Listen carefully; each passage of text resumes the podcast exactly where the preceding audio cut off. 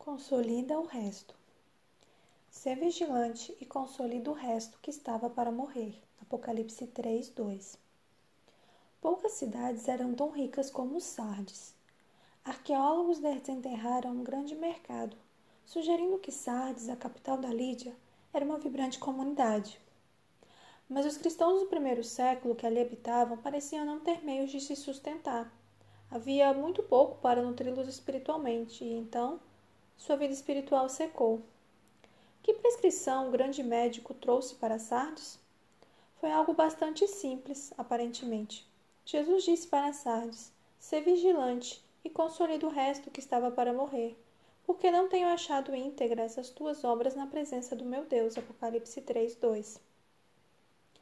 Os cristãos de Sardes viam oposição em todos os lados. Você já esteve em situação como essa? Você já chegou a um ponto em sua vida onde suas esperanças e sonhos desvaneceram? Talvez você esteja se sentindo dessa maneira agora.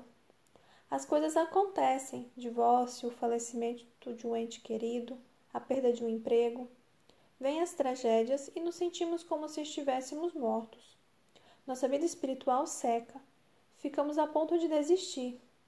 Mas o grande médico tem uma mensagem para nós. Ele diz: "Sê vigilante. Observe, consolida o resto. Pode ser que você só esteja vendo os pedaços de sua vida, mas Jesus diz: Eu posso fazer algo com esses pedaços. Quero que você trabalhe junto comigo.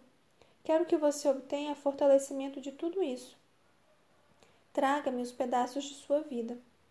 O grande médico é o Deus de uma nova criação.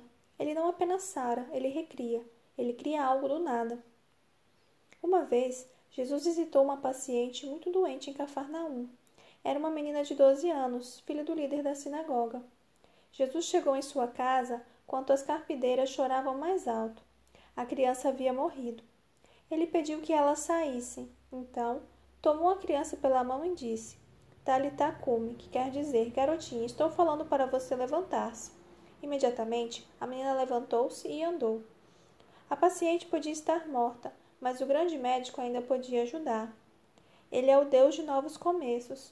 Essa foi sua mensagem para Sardes dois mil anos atrás, e é a sua mensagem para você hoje.